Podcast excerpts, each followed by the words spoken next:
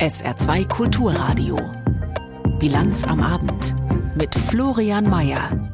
Die Ministerpräsidentinnen und Präsidenten der Länder sitzen zur Stunde in Berlin mit dem Kanzler zusammen und beraten über dicke Bretter, die derzeitige Flüchtlingspolitik unter anderem. Wie der aktuelle Stand aussieht, darüber sprechen wir gleich zu Beginn der Sendung mit unserem Korrespondenten in Berlin.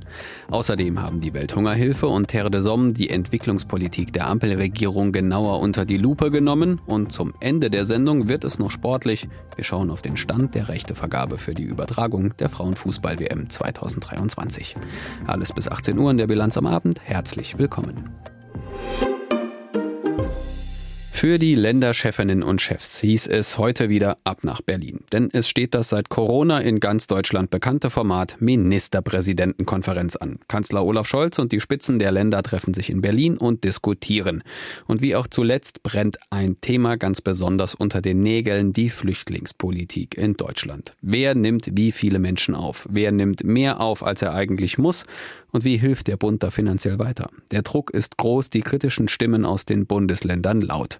Was ist also heute zu erwarten? Darüber konnte ich mit unserem Hauptstadtkorrespondenten Jan Zimmermann kurz vor unserer Sendung sprechen. Hallo, Herr Zimmermann. Hallo ins Saarland. Herr Zimmermann, beginnen sollte diese Runde heute ab 15 Uhr, heißt, man sitzt ja jetzt schon ein wenig, aber wir wissen ja, dieses Format kann lange dauern. Oder könnte das jetzt heute irgendwie anders sein? Weiß man denn über die Position der Länder und des Bundes vor dem Treffen schon ein bisschen mehr? Also wie lange es geht, das sollte man im Vorfeld äh, nie sagen, weil man es nicht genau vorhersagen kann.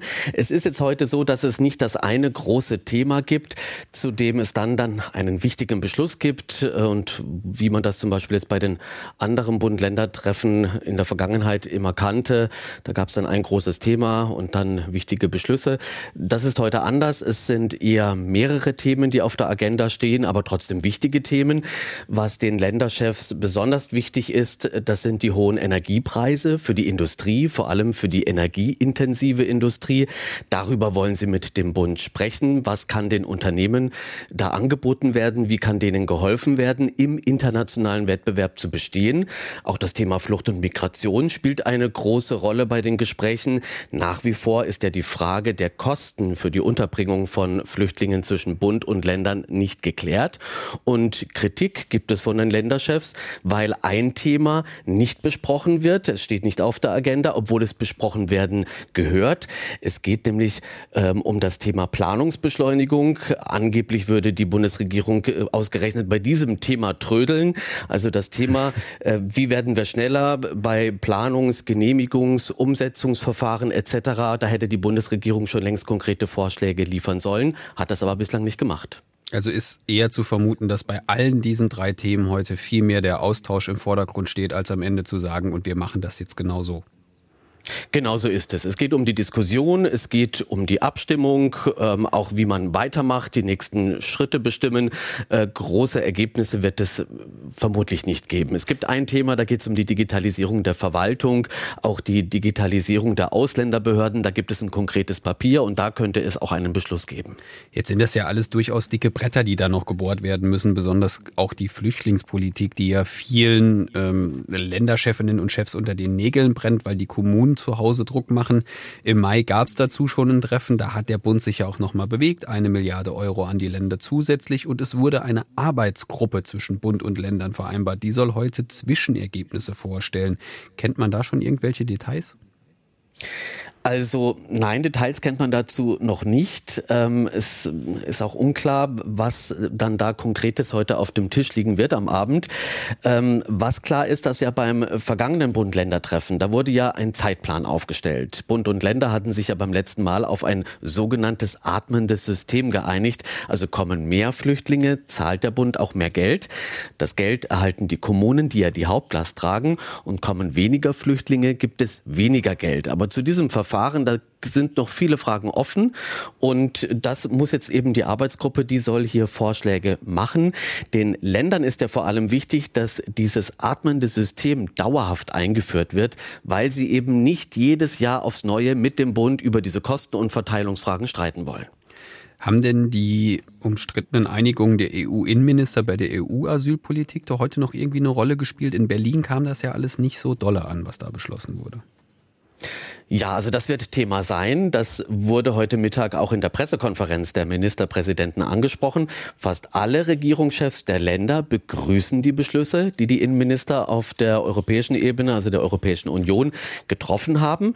Für die Ministerpräsidenten stellen sich jetzt ganz praktische Fragen. Also welche Folgen hat das jetzt für Deutschland? Wie geht es weiter mit den Rückführungsabkommen, damit Menschen, die kein Asyl bekommen, auch schnell abgeschoben werden können und so weiter? Das sind so die Fragen, die die Ministerpräsidenten beschäftigen. Allerdings sind die Beschlüsse der EU-Innenminister ja noch nicht final, sondern das EU-Parlament wird sich damit noch beschäftigen, vielleicht das eine oder andere auch verändern. Deswegen wird die Bundesregierung da ganz bestimmt viele Fragen noch gar nicht konkret beantworten können. Aber die Länder wissen, dass die EU-Beschlüsse nicht auf die Schnelle zu Entlastungen in Deutschland führen werden. Umso mehr werden sie betonen, wie wichtig eine faire Lastenverteilung ist. Und damit sind wir wieder bei den Kosten und eben auch bei dem Ausgleich der Kosten und der Forderung, dass der Bund hier mehr leisten muss.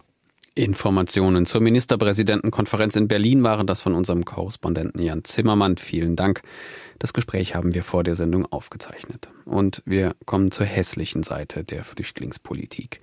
Bei dem Bootsunglück vor der griechischen Küste in der Nacht von Dienstag auf Mittwoch sind wahrscheinlich hunderte Migranten ertrunken. Die Rettungskräfte brachten bis jetzt 79 Leichen und rund 100 Überlebende an Land.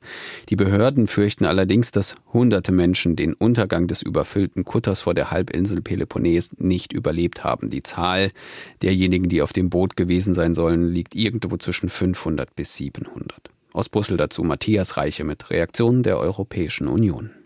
Viele EU-Abgeordnete sind bestürzt und schockiert, aber auch resigniert, dass es immer wieder zu solch vermeidbaren Tragödien kommt, sagt der grüne Europaparlamentarier Erik Marquardt. Es ist grausam, was dort passiert ist und auch grausam, wie wir in Europa damit umgehen.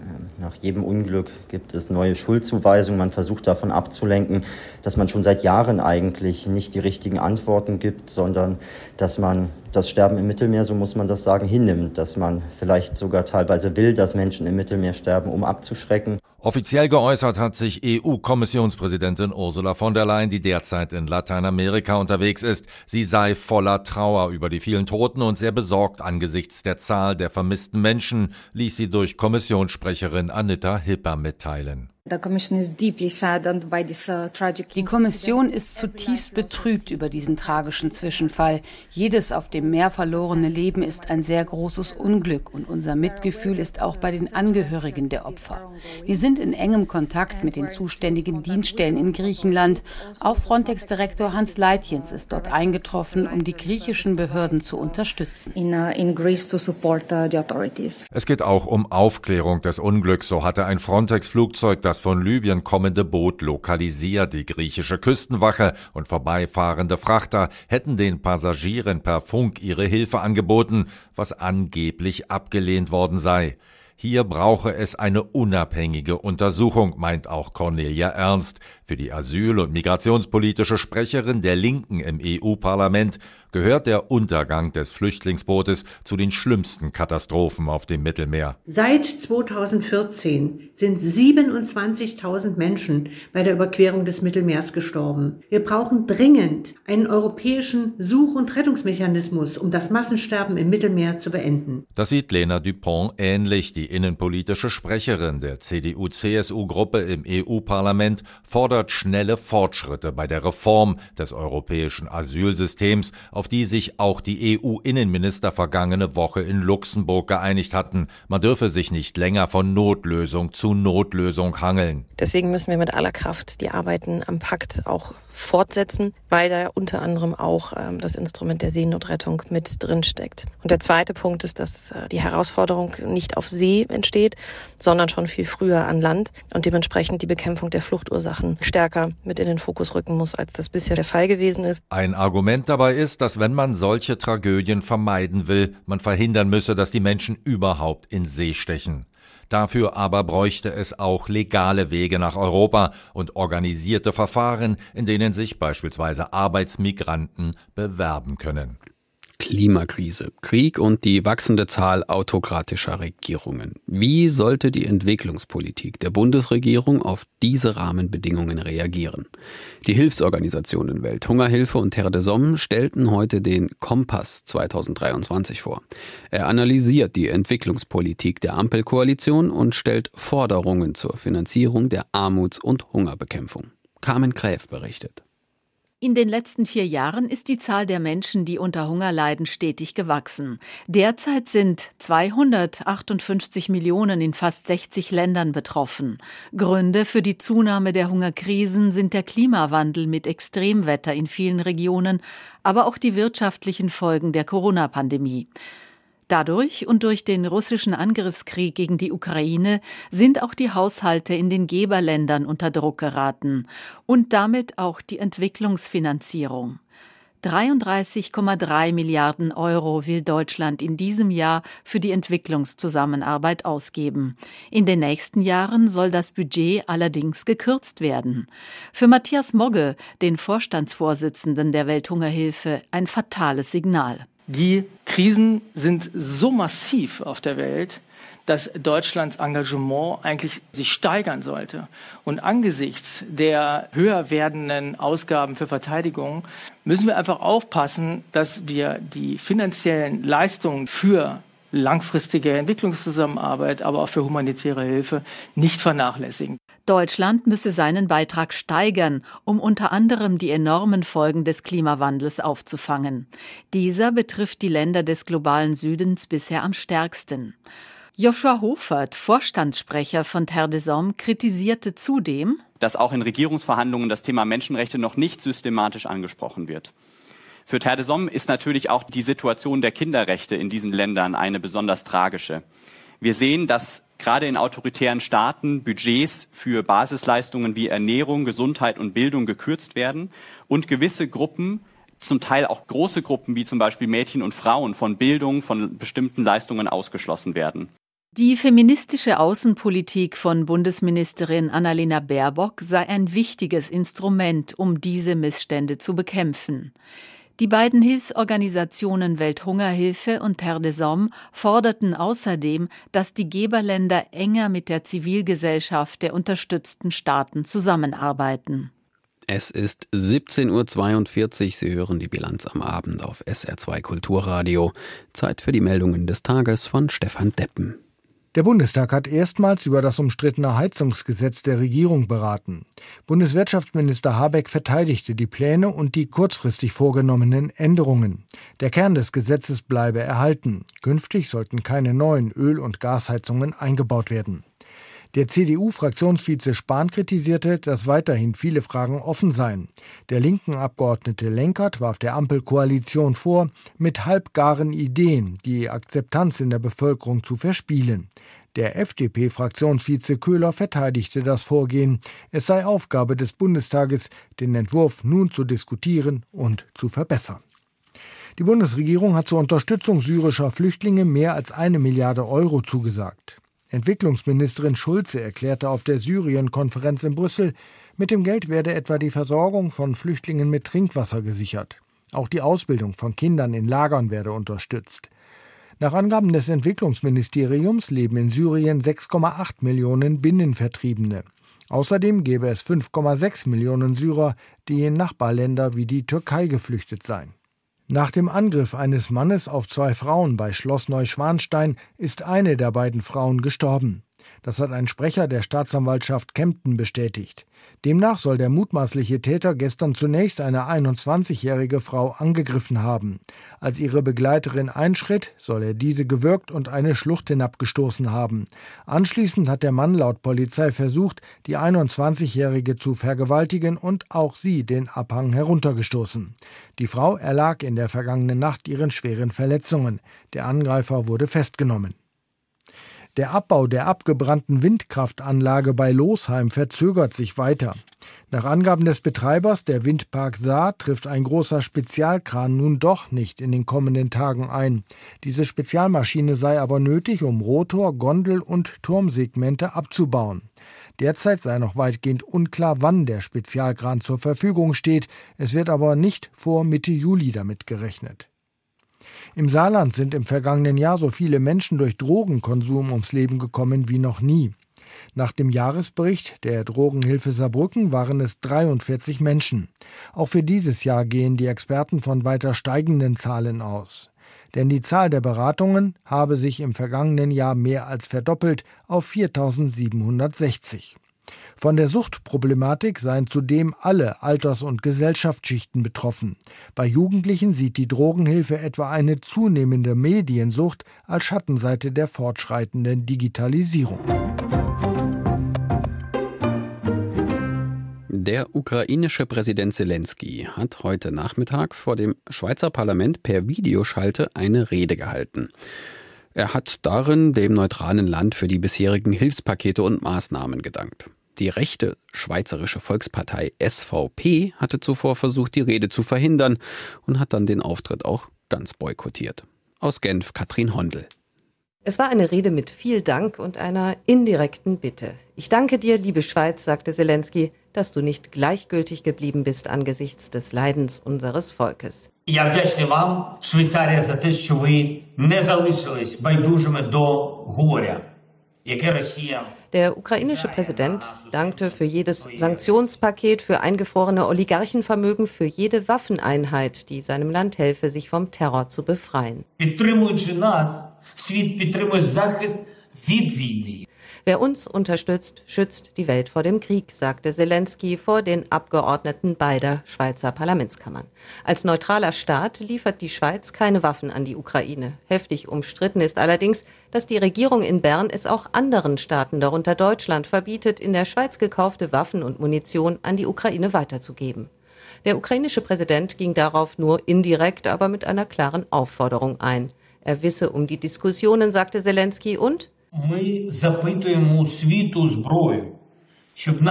wir bitten um Waffenlieferungen, damit der ukrainische Boden wieder zum Territorium des Friedens werden kann. Unser Land und unsere Menschen wollen nur das. Außerdem machte Zelensky den Vorschlag, dass in der Schweiz ein globaler Friedensgipfel stattfinden solle.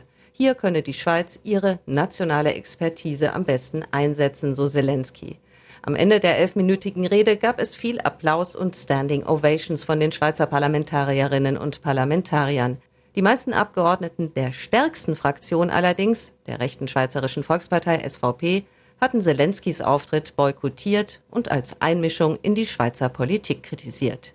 Und wir bleiben thematisch bei der Ukraine. Denn der Elefant im Raum beim NATO-Verteidigungsministertreffen, der steht gar nicht auf der Tagesordnung, aber per Definition wird er irgendwie wohl doch Thema sein. Die Frage, wann tritt die Ukraine der NATO bei? Eine Lösung dürfte sich so schnell allerdings nicht abzeichnen. Klar ist dagegen, die NATO-Partner sollen tiefer in die Tasche greifen, wenn es um die gemeinsamen Verteidigungsziele und die damit verbundenen Ausgaben geht. Stefan Überbach zum Auftakt des NATO-Verteidigungsministertreffens. Es geht mal wieder ums Geld. NATO-Generalsekretär Stoltenberg fordert die Bündnispartner schon seit längerem dazu auf, mehr für die Verteidigung auszugeben. Die bisher vereinbarten zwei Prozent der Wirtschaftsleistung sollten künftig die Untergrenze sein. Auch andere osteuropäische Staaten sind für eine deutliche Aufstockung.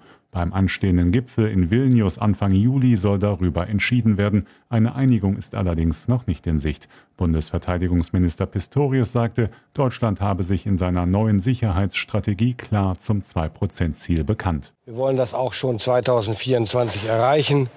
Und das ist äh, ein wichtiges Signal auch an die Alliierten hier aus der NATO heute bei unserem Treffen. Mit den Chefs von 20 großen Rüstungsunternehmen aus Europa und den USA beraten die NATO-Verteidigungsministerinnen und Minister darüber, wie die Waffen- und Munitionsproduktion angekurbelt werden kann. Dabei geht es auch um mehr einheitliche Kaliber. Gerade bei Munition, gerade bei Haubitzen und Panzermunition muss klar sein, dass ein Geschoss mit der gleichen Wirkung abgefeuert werden können muss, auch aus den Systemen anderer Alliierter. Und das muss das erklärte Ziel sein. Zumindest am Rande des Treffens dürfte auch die Nachfolge von Generalsekretär Stoltenberg eine Rolle spielen. Der Norweger will eigentlich im September nach neun Jahren aufhören.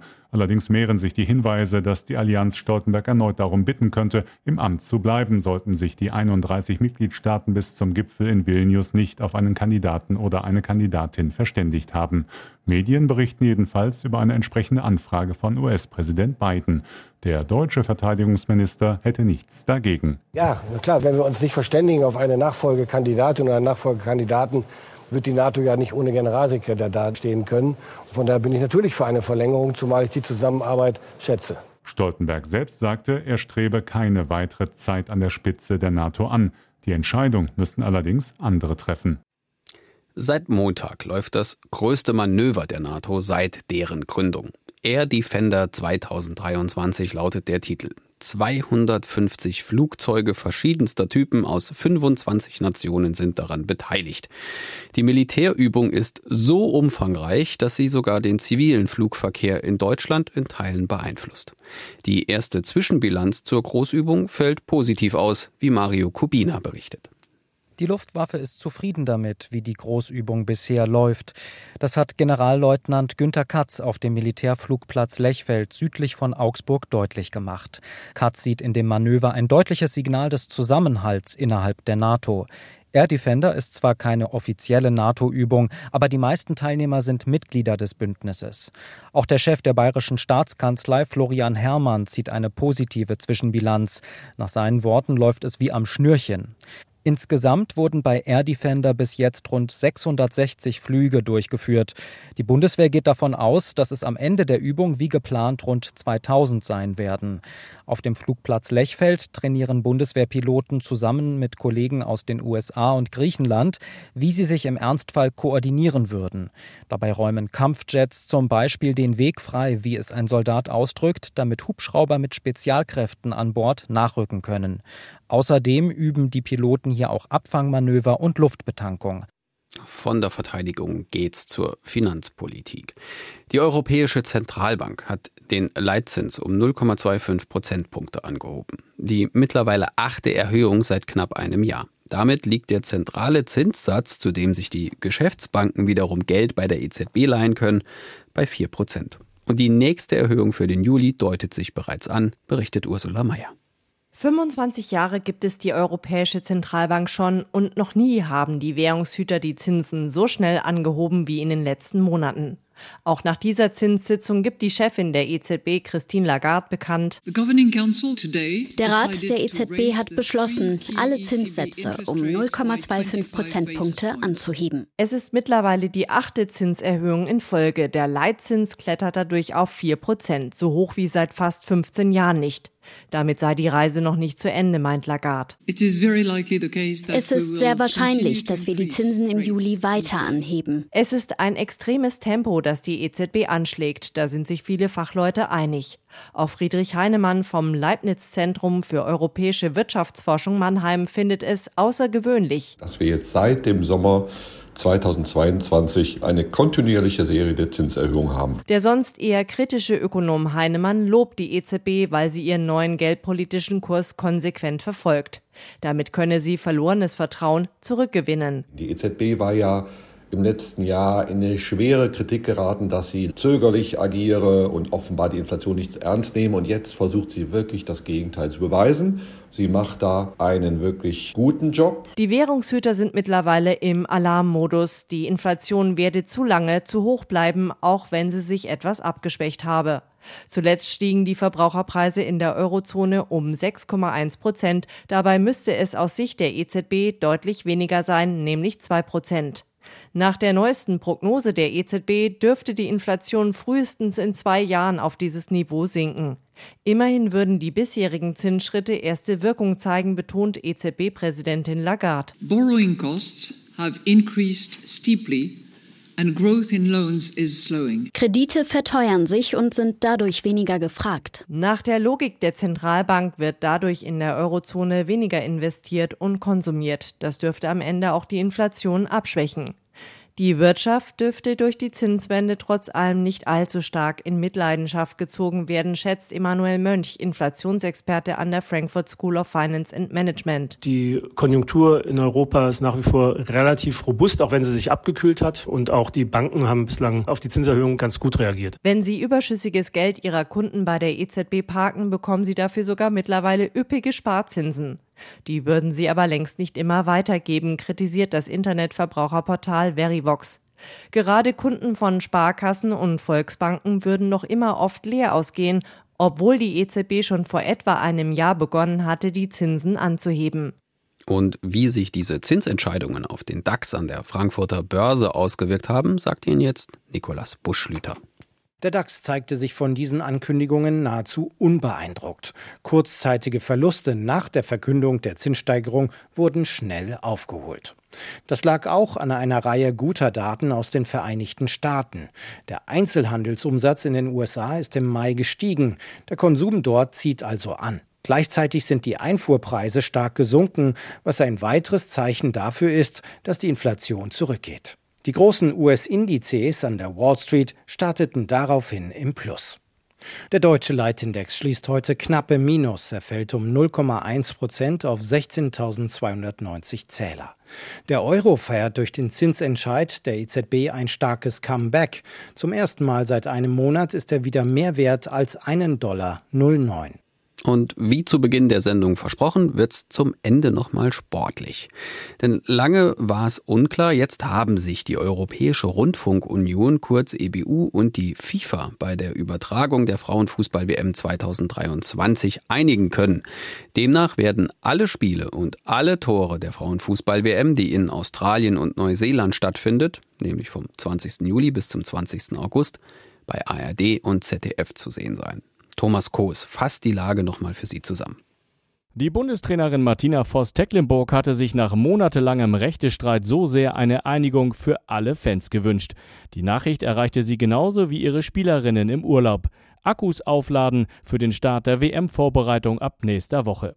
Fünf Wochen vor dem WM-Beginn ist die Einigung perfekt. Endlich herrscht Klarheit, meint die ARD-Programmchefin für die WM, Mirjam Bach. Die größte Herausforderung war ehrlich gesagt das monatelange Warten und nicht genau zu wissen, übertragen wir die WM, wenn ja, wie groß. Natürlich haben wir uns vorbereitet, aber immer mit angezogener Handbremse. Und seit gestern ist klar, all die Arbeit, die Mühe, die wir uns gemacht haben, die kommt jetzt zum Tragen. Und ja, wir werden jetzt in wenigen Wochen das erarbeiten müssen, was wir sonst ja, in einem etwas längeren Zeitraum machen. Aber vor allem freue ich mich, ähm, dass wir Gewissheit haben, die WM zu übertragen für alle Fußballfans, aber auch für unsere Mitarbeitenden, die sich natürlich den ganzen Sommer alle freigehalten haben und Jetzt hat das alles einen Sinn. ARD und ZDF haben umfassende Rechte an allen 64 WM-Spielen erworben fürs Radio, Fernsehen und Internet. Die Weltmeisterschaft wird in Australien und Neuseeland und damit erstmals in zwei Ländern sowie mit 32 Teams ausgetragen. Viel Fußball und viel drumherum auf allen Kanälen der ARD verspricht Mirjam Bach. Im ersten übertragen wir die Eröffnungsspiele aus Australien und Neuseeland.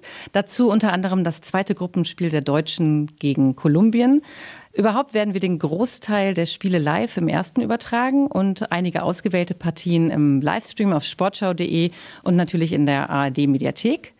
Im Radio übertragen wir alle Spiele der deutschen Mannschaft live und natürlich auch auf sportschau.de und in der ARD Audiothek. Der Auftakt am 24. Juli um 10.30 Uhr. Deutschland spielt in Melbourne zunächst gegen Marokko. Die weiteren Gruppengegnerinnen sind Kolumbien und Südkorea.